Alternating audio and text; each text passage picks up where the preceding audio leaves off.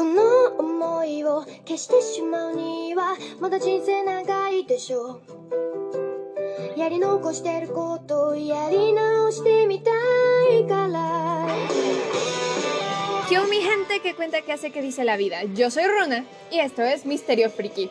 Hoy hablaremos de uno de mi- mis animes favoritos, Full Metal Alchemist Brotherhood. Pero antes de entrar en mi opinión, una breve sinopsis para quienes no lo hayan visto. Edward Elric. Él es el alquimista estatal más joven del mundo, pero pagó un precio alto para tener tal reconocimiento. Así que, junto a su hermano menor, Alphonse Elric, se encaminarán a una misión, recuperar sus cuerpos, encontrar una piedra filosofal y no volver a hacer llorar a su mejor amiga de la infancia, Winry Rockwell. Antes de continuar, les quiero recomendar una de las apps donde yo veo anime.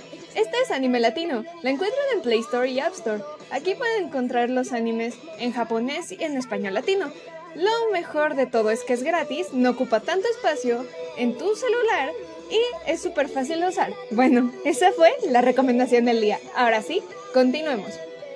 Este anime salió en el 2010 y aunque hay otro que salió en el 2003, la mayor parte del fandom concuerda en que Brotherhood es más querida que la original, principalmente porque Brotherhood está pegada al manga, mientras que la otra simplemente es una historia inventada. Además de que cuenta con varios elementos que considero que lo hacen un anime memorable. Empecemos por la cuestión visual. Para la animación de la época, esta es muy muy buena. Pero si ponemos en perspectiva el hecho de que juegan con la calidad de la animación según el momento, creo que le da un punto a su favor. Esta serie tiene tanto comedia como acción, y en la mayor parte de las escenas cómicas hacen una animación estilo chibi, que es minimalista haciendo ver todo sumamente adorable. Pero en las peleas, la animación es tan detallada que permite ver cada movimiento de los elementos, de los objetos de fondo, de los personajes, así la más mínima gota de sudor en el personaje la puedes ver. Lo que a mi parecer es saber aprovechar sus fortalezas para jugar con lo visual y darle un mejor aspecto a la serie.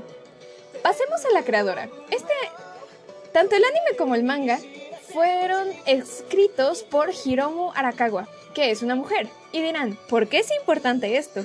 Porque ella tiene un muy buen desarrollo de personajes femeninos para la época. Déjenme explico. El manga fue publicado en el 2002. En ese momento, uno de los animes más populares era Naruto, y ahí se refleja bastante que las chicas solo aparecen como el interés amoroso o la damisela en peligro. Pero este anime es diferente. El desarrollo de personajes masculinos está bien hecho, pero los personajes femeninos no solamente están de adorno, sino que tienen mucha fuerza, son sumamente inteligentes y son muy relevantes para la historia, cosa que es destacable para la época.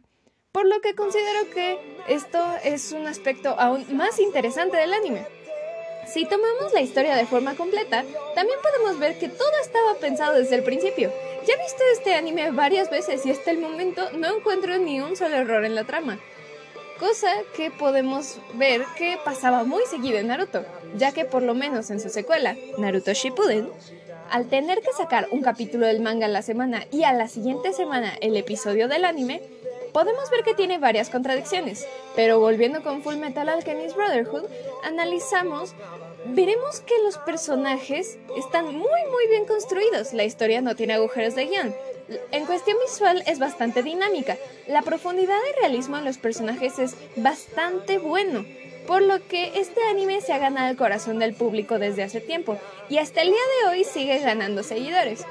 No lo olviden, esto ha sido todo por el episodio de hoy. Espero que les haya gustado. No olviden seguirme en mis redes sociales. Me encuentran en mi Instagram donde subo sinopsis de series, animes, películas, entre otros. Me encuentran como arroba runa-grides. Mis intentos de fotos aesthetic es arroba runaamelie. También no olviden seguirme en mi otro podcast donde les cuento algunas historias originales. Me encuentran como Runa sin rumbo. No lo olviden, yo soy Runa y esto fue Misterio Friki. Ahora sí, vayamos a comerciales.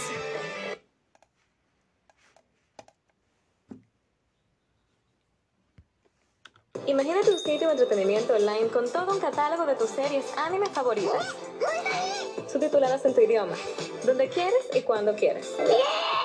No te pierdas ni un segundo de tus series favoritas hasta una hora después de estrenarse en Japón y en todos los dispositivos disponibles.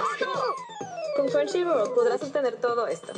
Si obtienes una cuenta premium, podrás disfrutar del contenido sin interrupciones y en calidad HD. ¿Estás listo para la aventura?